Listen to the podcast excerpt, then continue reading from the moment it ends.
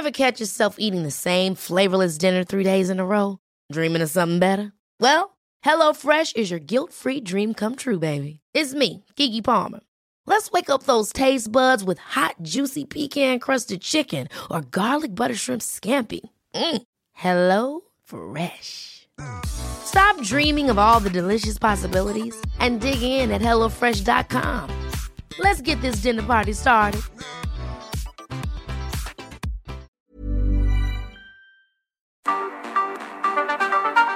El Heraldo Radio presenta Cámara de Origen, un nuevo espacio para enterarnos del trabajo de las legisladoras y legisladores en los Congresos de México. En Cámara de Origen tiene la palabra Carlos Zúñiga Pérez.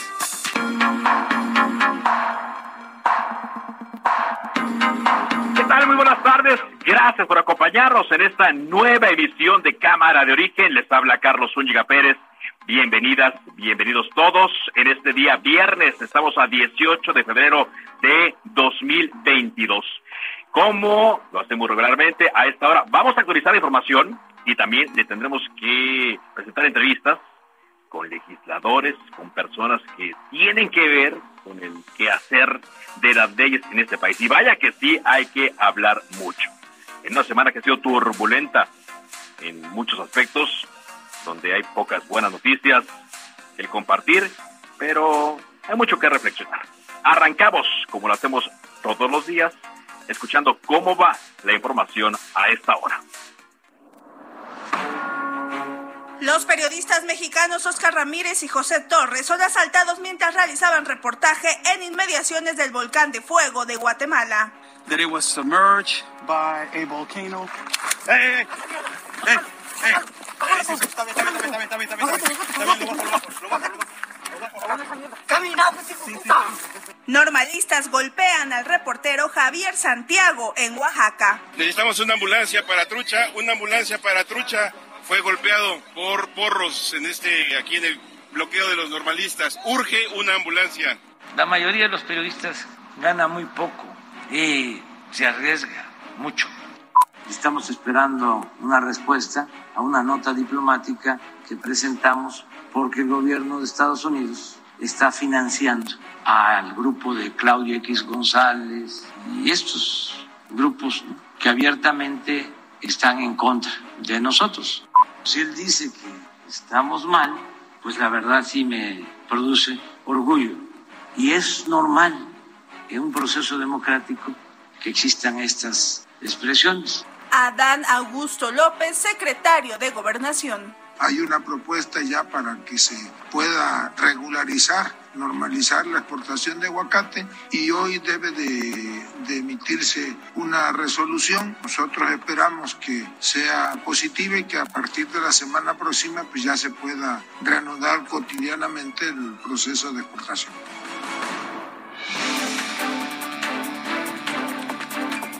Quizá, quizá esto del aguacate es eh, la única buena noticia del día en la semana porque el Servicio de Inspección Sanitaria de Animales y Plantas de los Estados Unidos reanudó el programa de inspección de aguacates en Michoacán. Esto gracias a la cooperación entre ambos países, según informó hoy el embajador de los Estados Unidos en México, Ken Salazar.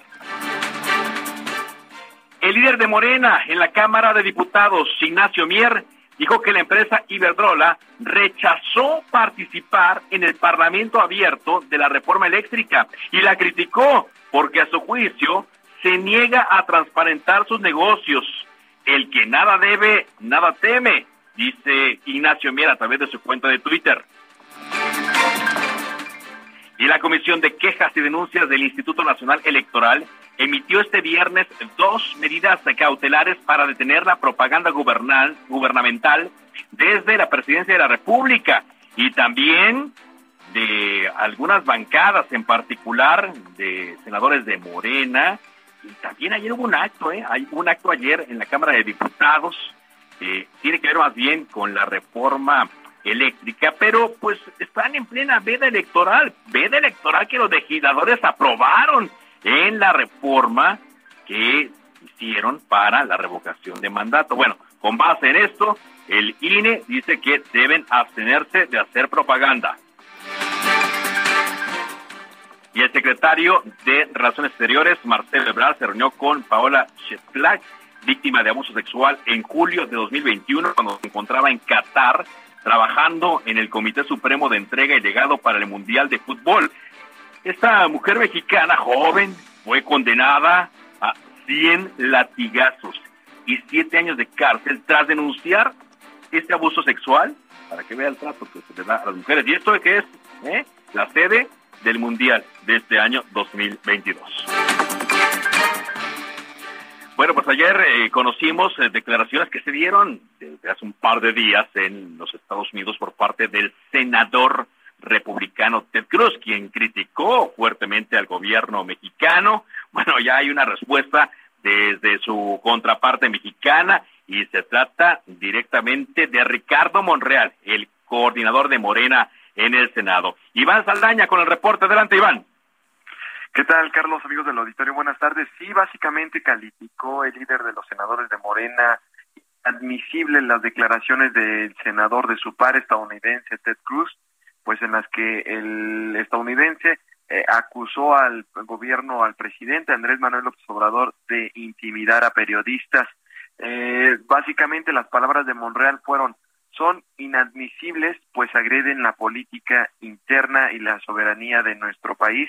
Lo dijo durante pues su cátedra que da los días viernes a estudiantes de la maestría de Derecho de la UNAM.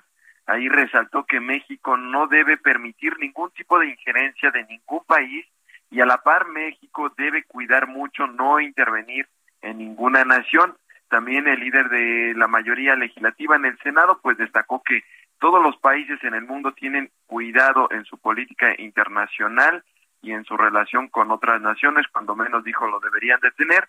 Eh, y textualmente también agrega Carlos, a mí me parece que son inadmisibles sus aseveraciones porque independientemente de nuestros problemas, el legislador republicano de Estados Unidos debe de tener más prudencia sobre nuestros asuntos internos. No es admisible su posición agrede la política interna a nuestra soberanía y quizás lo que debería hacer él, que se refiere al senador, es emplear toda su energía a defender los derechos civiles de los migrantes. Básicamente la respuesta, Carlos, del senador Ricardo Monreal a las declaraciones de Ted Cruz, secundando, por supuesto, también lo dicho esta mañana por el presidente López Obrador que le respondió, mordió el anzuelo el presidente Andrés Manuel López Obrador y le respondió a Ted Cruz diciendo que era un orgullo que eh, estuviera criticándolo, vaya, que como lo dicen a veces algunos abogados mexicanos, eh, se preocuparía más bien si le estuviera alabando, pero como le está criticando, dice el presidente Andrés Manuel López Obrador que va por buen camino, es lo que dice. lo enorgullecen las críticas del el senador. Es un timbre de orgullo de que Ted Cruz lo critique, pues ya que está en contra de su gobierno. Pues ya la respuesta de la contraparte. Vamos a ver si otros se suman o no a esto que dijo Ricardo Monreal. Muchas gracias, Iván, por tu reporte. Muy buenas tardes a todos. Muy buenas tardes.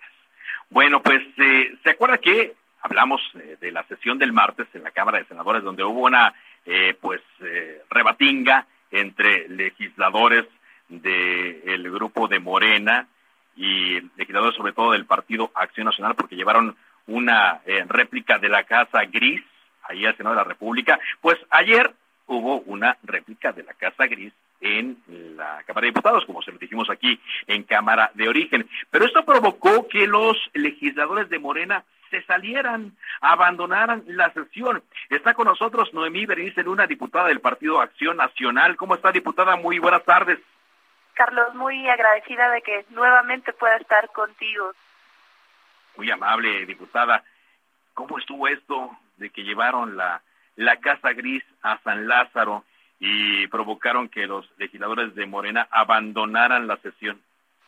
Bueno, la realidad es que lo que sucedió ayer es una muestra más de que al grupo oficialista y sus aliados no les gusta oír, no les gusta debatir, no les gusta hablar, que justamente es a lo que vamos al Congreso. Y te cuento, fue la diputada María Elena Pérez, que es una voz muy autorizada en temas de protección de datos personales, de transparencia, quien llevaba una iniciativa justamente para proteger a los periodistas y decidimos llevar la caja gris hasta la Cámara de Diputados por lo que, porque lo que pasó el fin de semana pasado pues es de verdad ya el límite, es demostrar que lamentablemente tenemos un presidente de la República que es un violador de derechos humanos y de las leyes en México, que ha ejercido su poder e investidura para dañar a todos los que considera sus enemigos políticos, porque toda vez que se filtró cómo vive su hijo, en lugar de simplemente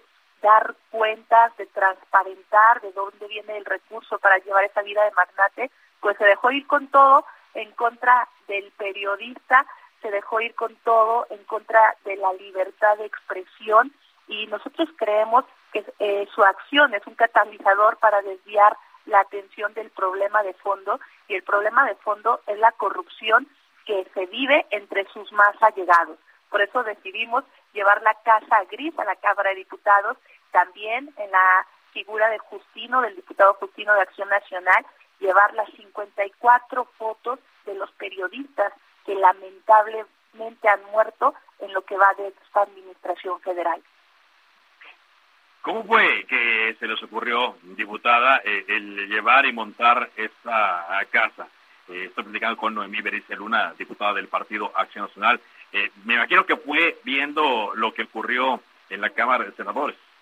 Por supuesto, nuestros compañeros senadores del PAN llevaron esta casa al Senado, a la Cámara de Diputados lo llevamos nosotros, pero reitero, lo importante de esta acción es recordarle al pueblo de México que hay un asunto que no se nos debe de olvidar y que es lo que está sucediendo con el hijo del presidente de la República, con José Ramón Beltrán, y que no podemos permitir que cuando se exhiben cuestiones de esta naturaleza, lejos, reitero, de la obligación que tiene el presidente de rendir cuentas, pues se vaya contra quienes deben tener libertad de expresión.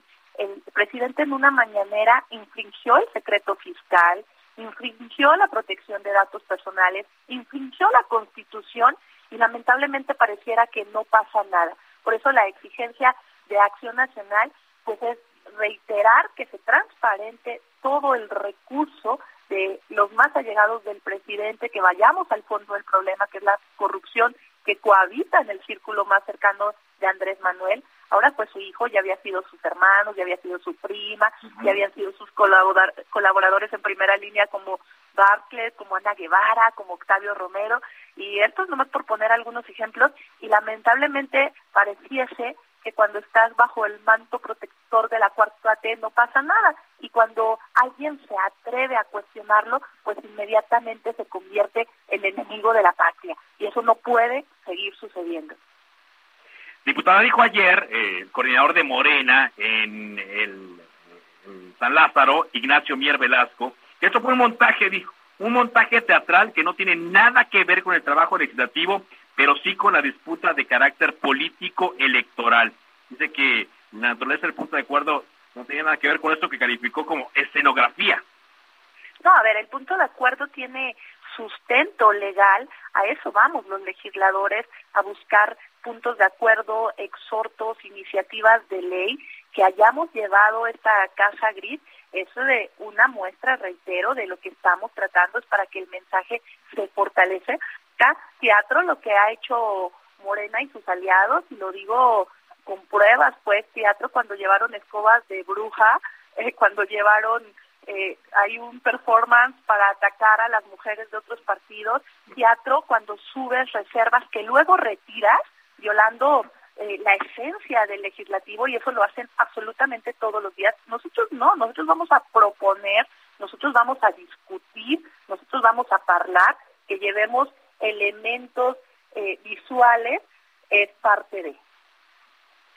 ¿Cómo califican ustedes, eh, diputada, que eh, este hecho, lo que le llaman la casa gris, tenga más efecto en la popularidad del presidente y la crítica que otras acciones de gobierno que son criticables, la pandemia, el tema de seguridad, la economía? Mira, Carlos, es que tú estás tocando un punto importantísimo. Es lamentable ver que el presidente de la República haya llorado en una mañanera por sus hijos. No ha llorado por los miles de muertos que hay en este país a diario por la inseguridad. no ha llorado por los miles de muertos que ha habido a razón del COVID y de políticas públicas mal implementadas. No ha llorado porque las familias cada vez pierden más su forma de vivir dignamente. Los precios de la canasta básica siguen elevándose y por eso no llora. Llora porque se cuestiona a su hijo. ¿Yo qué es lo que creo? Que el país tiene problemas de fondo realmente. Hay grandes crisis. En primer lugar, la crisis de seguridad.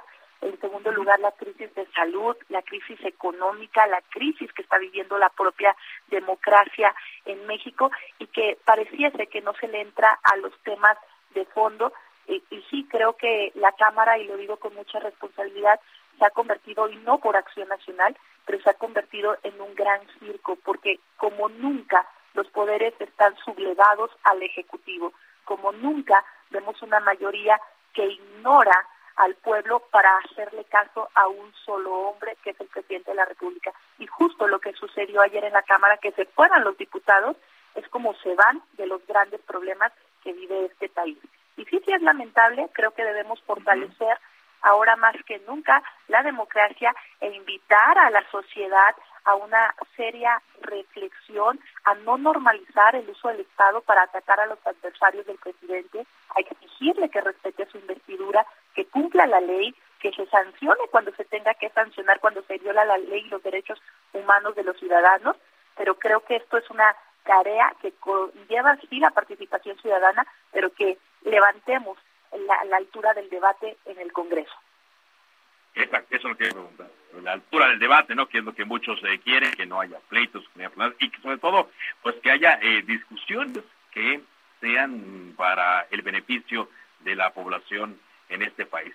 Diputada, gracias por platicarnos un poco sobre lo que pasó el día de ayer. Yo me imagino que ante la eh, el éxito y la reacción de los legisladores de Morena van a repetir quizá esta acción.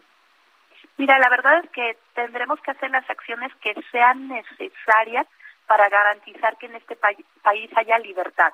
O sea, eso es la esencia, pues.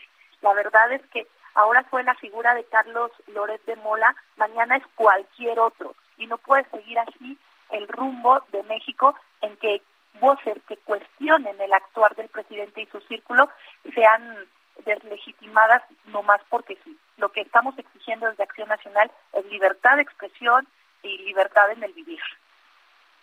Gracias, diputada. Muy amable. Al contrario, gracias. La diputada Noemí Berenice Luna del Partido Acción Nacional con la Casa Gris, la réplica que llegó a la Cámara de eh, Diputados. Bueno, pues eh, eh, hay un asunto que quizá el gobierno pues no quería que llegara nivel, pero es el propio presidente Andrés Manuel López Obrador quien lo ha mantenido en la agenda y sobre todo a la hora de mm, decidir ir él personalmente en contra de lo que considera emisarios de los conservadores del neoliberalismo. Hoy otra vez desde Ciudad Juárez, Chihuahua, eh, abordó el tema, eh, habló de la división que hay siempre y dio varios ejemplos en la historia entre conservadores y liberales y el presidente también eh, quiso diferenciar su crítica de la realidad violenta que hay contra periodistas en todo el país, diciendo que ejercer el periodismo en los estados es muy difícil y que a los periodistas les tiene mucho respeto. Esto en la mañana hoy allá en Ciudad Juárez, Chihuahua. Bueno, avanzamos en la información cuando son las 4 de la tarde con 18 minutos. Hoy se dio una noticia importante para la chaviza aquí en la Ciudad de México. Carlos Navarro, el tema de la vacunación, la dosis de refuerzo. Adelante. Buenas tardes, Carlos. Te saludo con gusto a ti, al auditorio, y te comento que la vacunación contra COVID-19 para adultos de la Ciudad de México concluye la, eh, la, próxima semana con la aplicación de la dosis de refuerzo a personas de 18 a 29 años. La jefa de gobierno, Claudia Sheinbaum, señaló que se cierra este ciclo, pero se van a mantener sedes de vacunación para los rezagados. Escuchemos. La próxima semana podemos decir que se cierra el ciclo de la vacunación contra COVID-19 en la Ciudad de México. Eso significa que todos los adultos de 18 y más hombres y mujeres, tendrán su dosis de refuerzo y los jóvenes de 15 a 17 años tienen ya sus dos vacunas. Entonces se cierra este ciclo. Obviamente se mantiene eh, algunas sedes de vacunación y centros de salud para seguir vacunando rezagados, que ya lo vamos a ir informando en la próxima semana.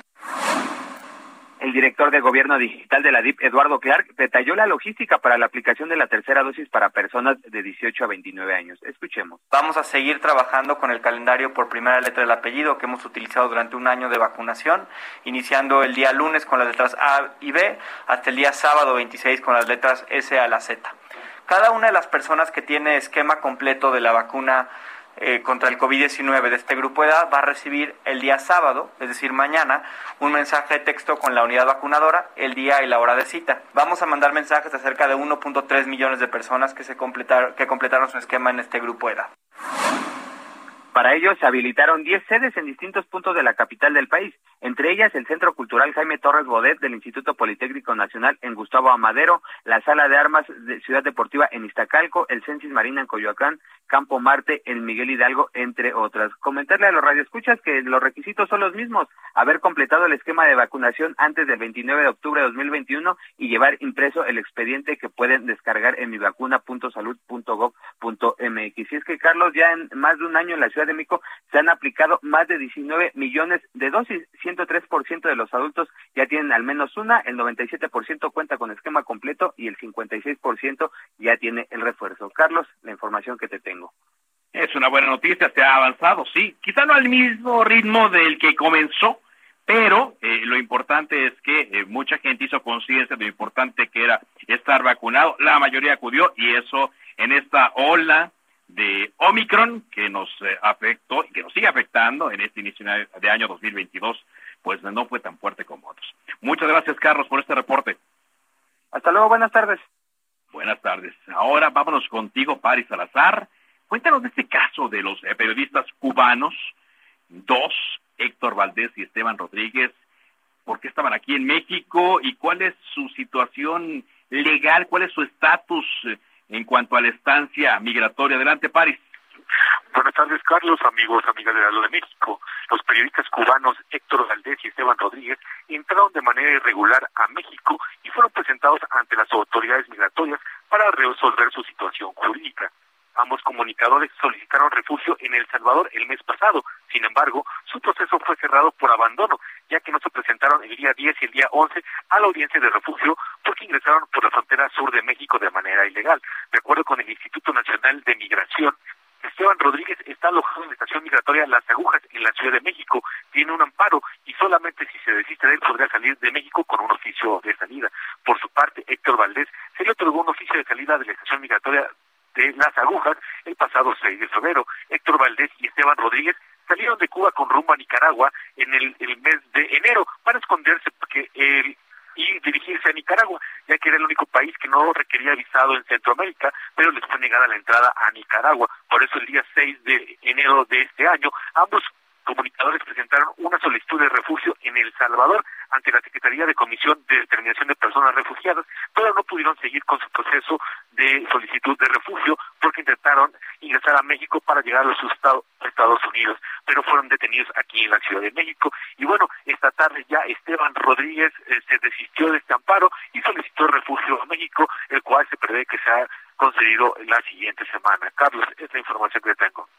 Muy bueno, pues eh, vaya caso, eh, porque pues, se supone que ya tampoco los querían, y entonces eh, quizás están en un predicamento o quizás algo que se pueda resolver de una manera muchísimo más tranquila. Gracias, Paris, por este reporte. Buenas tardes, señor Muy buenas tardes y bueno, hay otra información que queremos eh, compartir con ustedes porque la Comisión Federal para la Protección contra Riesgos Sanitarios, la COFEPRIS, alertó sobre la detección de tres lotes falsificados del medicamento llamado Xarelto o Jarelto, está con X, Xarelto, por lo que invita a quienes lo consumen a revisar los números identificadores para descartar cualquier riesgo para la salud. Repito el nombre, es Xarelto con X. La COFEPRIS solicitó a quienes cuenten con estos medicamentos que los verifiquen y en caso de contar con productos falsificados, lo primero, evidentemente, es suspender el consumo de manera inmediata, ya que al desconocerse el origen de sus componentes y las condiciones de fabricación, evidentemente representan un riesgo para la salud. En caso de haber consumido este producto falsificado y que se presente alguna reacción adversa, la COFEPRIS eh, pone un correo electrónico que voy a repetir, eh, farmacovigilancia.cofepris.gov.mx, va de nuevo, farmacovigilancia.cofepris.gov.mx, para que eh, ahí se ponga en contacto con las autoridades y den eh, a conocer cualquier cosa. Esperamos que no ocurra así. Vamos a una pausa y regresamos con más. A Cámara de Origen tendremos entrevistas en torno a una denuncia que se presentó por traición a la patria contra comisionados de la COFESE. Volvemos después de un corte comercial.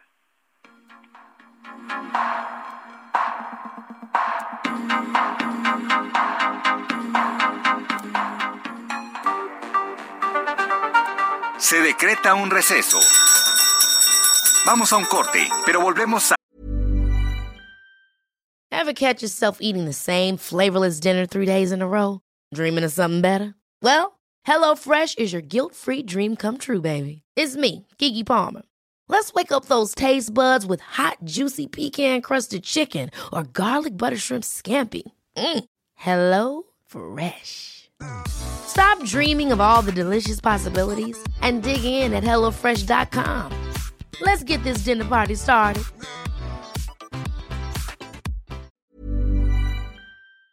La Cámara de Origen con Carlos Zúñiga Pérez.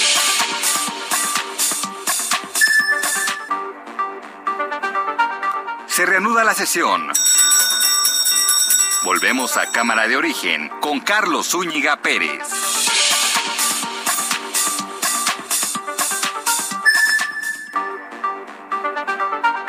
Contacte a Carlos Zúñiga Pérez en Twitter, Facebook e Instagram como arroba carloszup.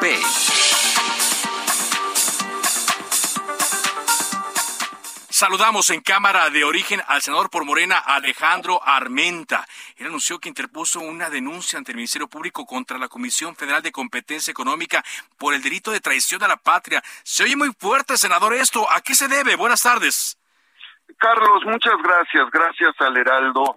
No, no pretendemos, y yo en lo personal no pretendo eh, generar ningún tipo de, de pues de, de, animadversión contra nadie. Es, es un asunto delicado en virtud de que por dos ocasiones ya el jefe del Ejecutivo señaló que la COFESE eh, había autorizado sin, sin que se haya hecho ninguna referencia a las autoridades federales, autoriza la, la venta de la concesión minera entregada a eh, Bacanora Lithium, eh, empresa canadiense, eh, el yacimiento que probablemente sea el más grande del planeta.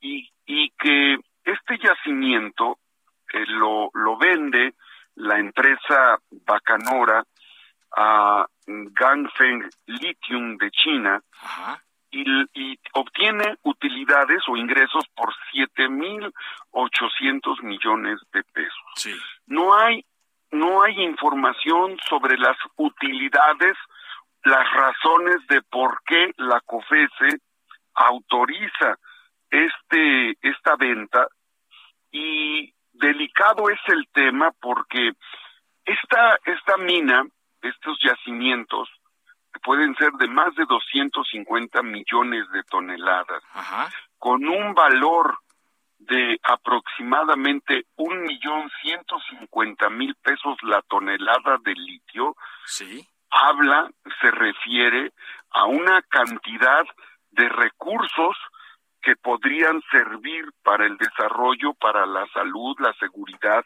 de las y los mexicanos. Eh, puede estar tipificado el daño patrimonial a la nación, el daño a la nación económico, y puede estar tipificado, puede, eh, yo uso el, término podría o puede, haber un delito de traición a la patria por entregar una mina eh, que podría ser la más grande del planeta. Si es que sí es un tema delicado, sí, es un tema en el que hay que poner énfasis y, por, eso las naciones que están aquí, aquí involucradas ante el Ministerio Público. Perdón, pero eh, esto es, es, la única eh, alternativa que había, es decir, eh, no hay otro mecanismo por medio del cual se pueda, primero, pedirles información y segundo, pedirles cuentas de esto que hicieron en la COFESE. Quiero informarte, Carlos, que en varios, en varias ocasiones he solicitado la comparecencia de la COFESE para que nos explique eh, una serie de irregularidades. Y en virtud de que de que ellos en el marco de su autonomía consideran que no tienen por qué rendirle cuentas a nadie han cometido omisión. Ha habido omisión de parte de ellos. Eh, hay que recordar que los órganos autónomos son nombrados por el Senado de la República. Y, y no es posible que al llamado del Senado ignoren eh, el llamado del Senado para que puedan eh, comparecer. En tres ocasiones hemos solicitado la comparecencia de la COFESE para que explique ah, una serie de irregularidades que ha habido no solamente en este sentido. Hay que recordar que ha habido controversias con los bancos y ha habido controversias en otros en otros casos. Hay que recordar las sanciones que se emitieron a los bancos por la especulación en la emisión de bonos de deuda. Este es otro ejemplo. Eh, no puede ser que, que haya eh, desatención de parte de una institución para otra institución. Y como está muy claro la tipificación, dicen los abogados, que eh, me ayudan en el Senado de la República, eh, podría incurrirse en un acto de traición a la patria y de eh, saqueo perfectamente tipificado, es que presenté esta denuncia contra quien resulte responsable. En ese sentido, no estoy juzgando a nadie, queremos, queremos que saber cuáles fueron las motivaciones y cuál es la ganancia que tiene México de una de un cambio de, de propietario de una concesión que repito podría ser la más grande del, del planeta en cantidad de litio en el mundo. Eh, ahora, eh, también eh, el senador Cravioto dice que esto sería gravísimo, que no se han dado explicaciones. Si la COFESE sale y dice, es que esto está contemplado en la ley, son parte de mis facultades, no estamos violando nada, ¿se podría hacer algo? Bueno, eso se tendrá que litigar frente a las autoridades correspondientes. eh, la, la COFESE eh, tiene facultades establecidas en el artículo 28 eh, constitucional y sobre todo eh, tiene que estar siempre a favor del bien público. Eh, el bien público, caso, cuando estás hablando de probablemente 4.5 veces el valor de la deuda externa de nuestro país, estamos hablando de más de 60 años de presupuesto anual, 60 años de presupuesto para impulsar el desarrollo de tu país. Por eso es que no es un tema sencillo, no es, no estamos hablando de miles de pesos. estamos hablando de 4.5 veces el valor de la deuda externa, que es de 11 billones de pesos. Quien concede un, un cambio de propietario de una concesión puede estar cometiendo un daño patrimonial a la nación, porque son los recursos de nuestro, de nuestro país y tenemos que asegurar que estos sirvan pues para el mejoramiento de las carreteras, los hospitales, las escuelas, los puertos, los aeropuertos, no para solo el beneficio de los particulares y tampoco solo para el beneficio de los extranjeros, eh, Carlos. ¿Para cuándo? Eh, ¿Ya presentó esta denuncia o para cuándo está planeando presentarla, senador? No, ya está presentada ante el Ministerio Público Federal y debo decirte que voy a estar puntualmente atendiendo esta esta denuncia porque eh, el tema, el tema de la nación, el tema de los recursos naturales de nuestro país, tenemos que protegerlos. Como senador de la República, debo decirte, Carlos, fui votado por eh, un millón y medio de poblanos. Sí. No fui designado, yo fui electo por los poblanos y en Puebla hay litio, como hay en Zacatecas, como hay en Baja California, como hay en Sonora, como hay en San Luis Potosí, y es el patrimonio de los mexicanos. Tenemos los mexicanos derecho a que los extranjeros hagan negocio, pero no que se lleven la riqueza nacional sin que, sin que tenga dividendos. Si no hacemos esto, ¿cuál es el papel de un senador que representa al país o que representa los intereses públicos de las y los mexicanos? Senador, gracias por darnos esa entrevista y seguiremos el curso de esta denuncia. Muy amable. Estoy para servirte, Carlos. Gracias al Heraldo Radio. Senador Alejandro Armenta del Partido Movimiento de Regeneración Nacional. Échale aguacate, ese molcajete. Échale aguacate, aguacate, has, has, has. Échale cebolla dentro de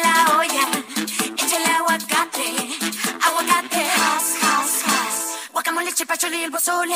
Guacamole, chipachole y el pozole. Guacamole, chipachole y el pozole. Guacamole, chipachole y el pozole.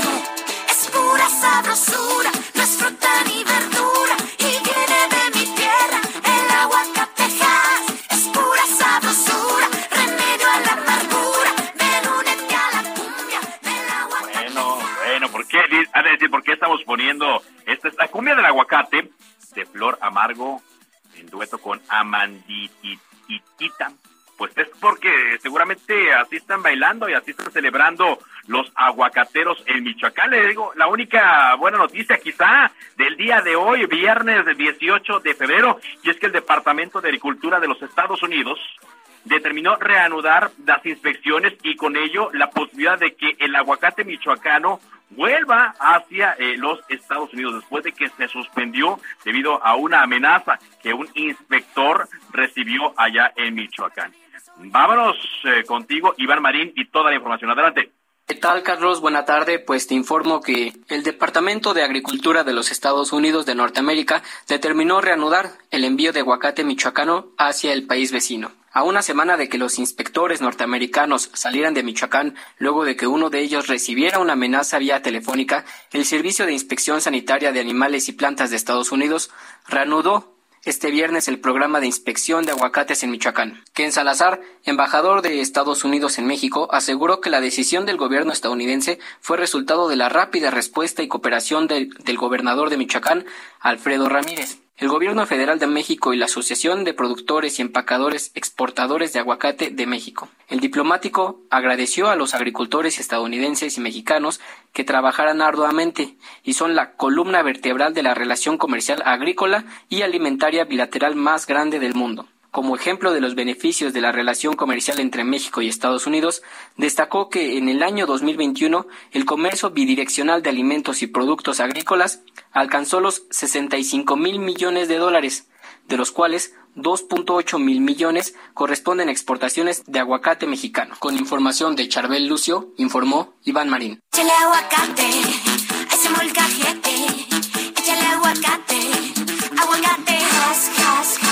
Cebolla dentro de la olla.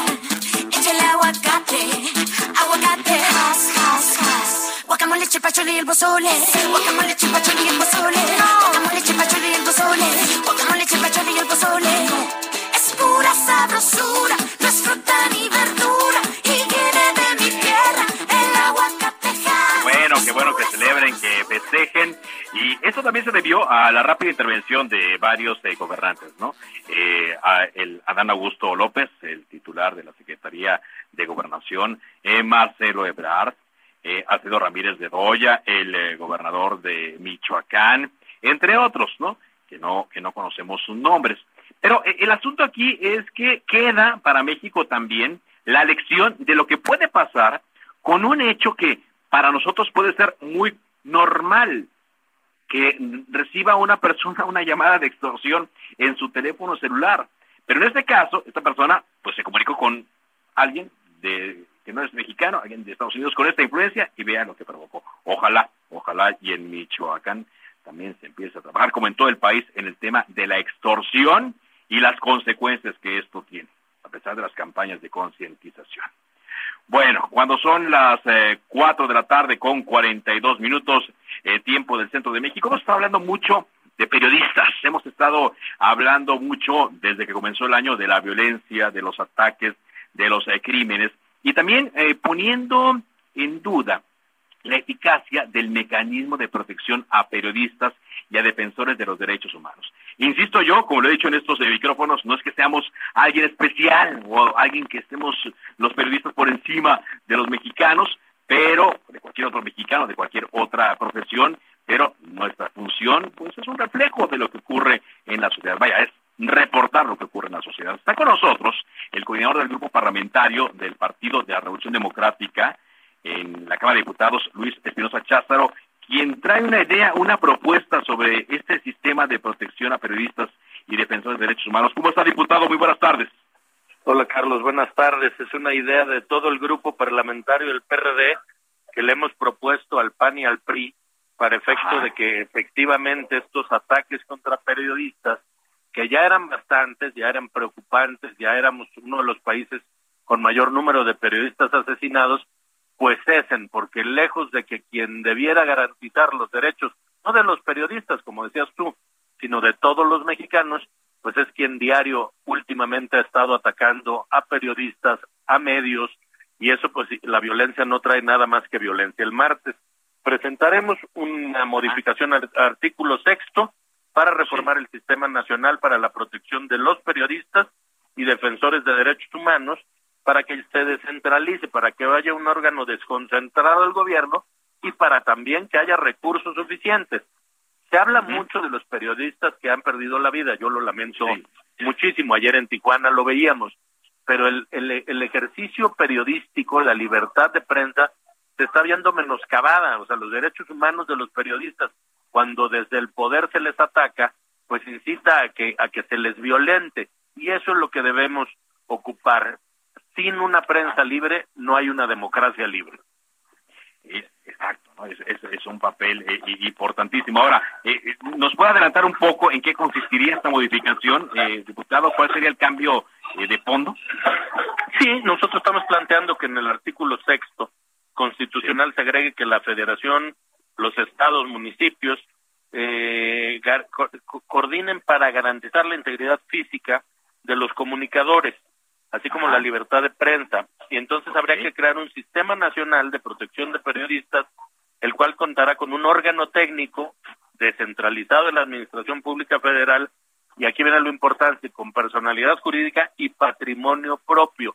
O querer acallar a la prensa vía cualquier ataque, pues significa querer que no haya prensa crítica. De pronto creo que al presidente López Obrador se le olvida que había prensa crítica antes de su sexenio y habrá prensa crítica después de su sexenio. Sí, pero entonces eh, es, eh, quiere decir que este mecanismo de protección a periodistas y defensores ya no estaría eh, a cargo de la Secretaría de Gobernación.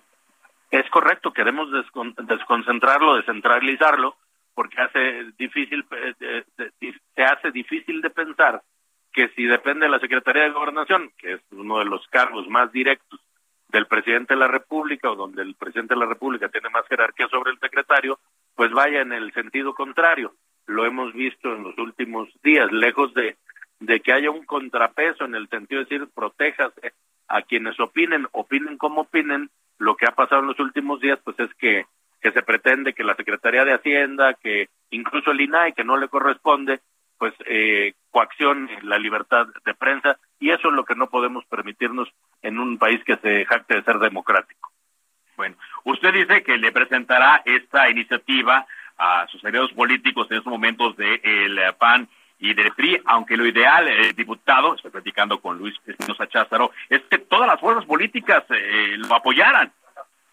Pues todos los que quieran libertad de prensa y libertad de expresión deberían apoyar esta esta iniciativa, porque la iniciativa pues es para los periodistas, no es para los políticos, es claramente una, eh, una forma de mandarle una señal a cualquiera, y digo cualquiera, no solo el Ejecutivo, el narcotráfico, la delincuencia organizada, poderes fácticos que pretendan acallar a la prensa vía eh, estarles amenazando o aprovechar esta, digamos, eh, orfandad de la prensa en el sentido de no tener Tú decías al principio que los periodistas no están sobre cualquier ciudadano, es cierto, uh -huh. pero tampoco uh -huh. están por debajo de cualquier ciudadano que tiene que tener garantizada todos sus derechos humanos y sobre todo su, su seguridad y su integridad física.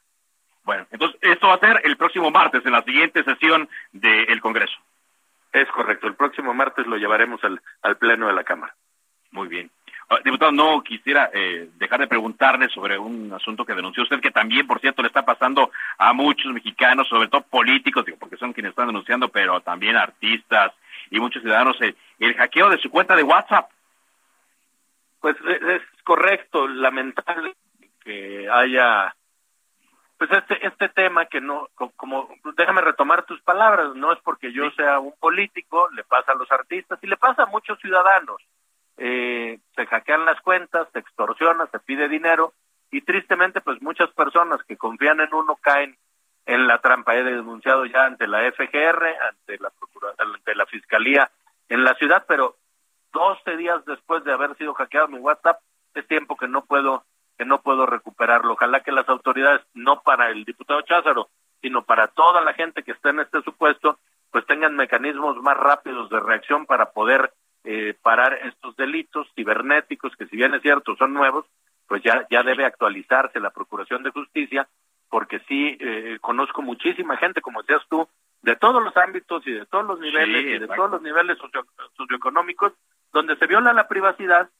y alguien que quién sabe en dónde está, pues se entera de toda la vida privada de uno, ¿no? Exactamente, y aparte, bueno, delinque con la identidad de uno, con el, el número de WhatsApp de uno también, ¿no? Es correcto, así es. Muy bien, diputado, pues muchas gracias y estaremos atentos a la sesión del próximo martes con esta eh, iniciativa que va a presentar el grupo parlamentario del PRD. Muy amable. Gracias, Carlos, por estar siempre atento y pues estamos justamente para defender los derechos de los periodistas para que puedan seguir como tú hablando libremente. Muy amable, muchas gracias, eh, diputado Luis Espinosa Cházaro. Por cierto, de última hora nos está llegando esta información desde Oaxaca. Ya se dictó la vinculación a proceso contra eh, los presuntos eh, asesinos del periodista Ever, em, Ever López Vázquez, quien fue asesinado la semana pasada Afortunadamente ahí eh, hubo una intervención rápida y eh, pudieron detener a estas eh, personas. Fue el quinto crimen contra la prensa. Ever López Vázquez tenía 39 años de edad, era el director de la página local RCP Noticias en Oaxaca y pues su muerte ocurrió en una época en la cual estamos hablando mucho, se está hablando mucho de esta agresión hacia eh, los periodistas. Por lo pronto, eh, la Fiscalía de Justicia del Estado de Oaxaca es una buena noticia, logra eh, la vinculación a proceso de estas personas. Son dos personas detenidas por este ataque. Cuando menos, cuando menos esta información. Vámonos contigo ahora, Carlos Navarrete, corresponsal de la Media Group en Guerrero, porque pues siguen ocurriendo eh, cosas en este municipio de Quechultenango, donde pobladores retuvieron a integrantes de la Secretaría de Defensa Nacional.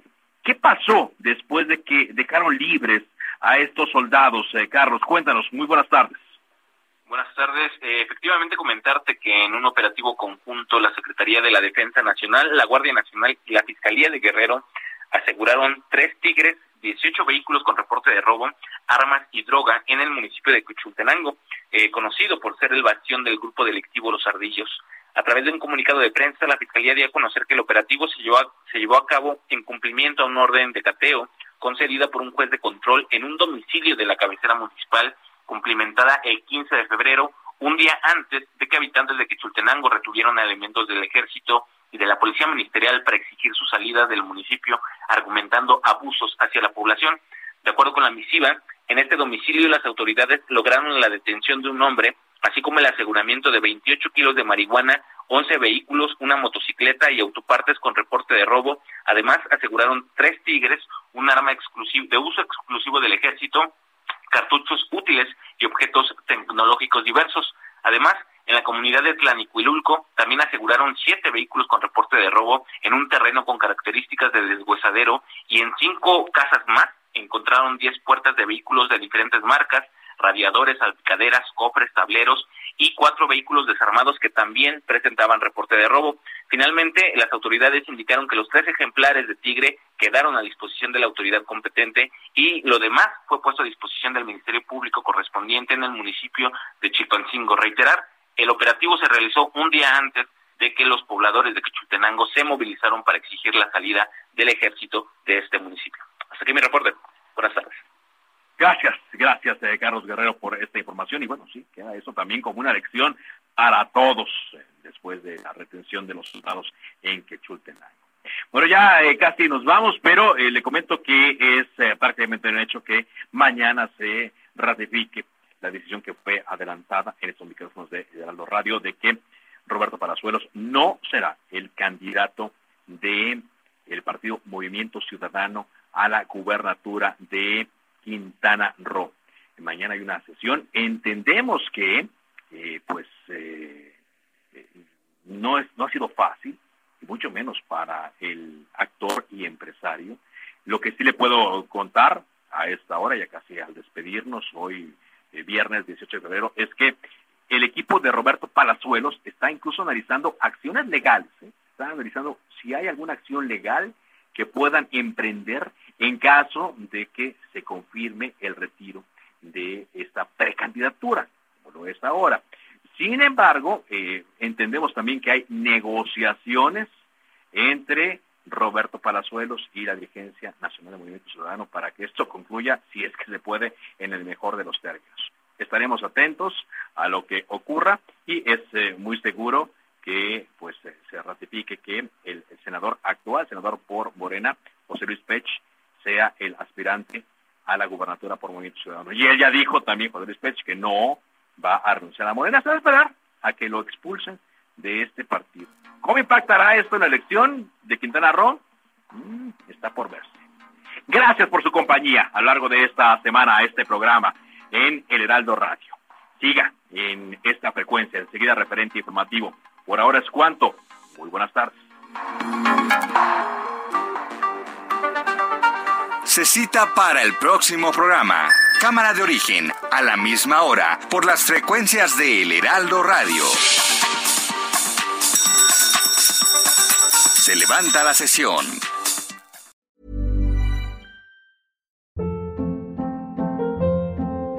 Hold up. What was that? Boring. No flavor. That was as bad as those leftovers you ate all week. Kiki Palmer here, and it's time to say hello to something fresh and guilt-free. Hello Fresh. Jazz up dinner with pecan-crusted chicken or garlic butter shrimp scampi. Now that's music to my mouth. Hello Fresh. Let's get this dinner party started. Discover all the delicious possibilities at hellofresh.com.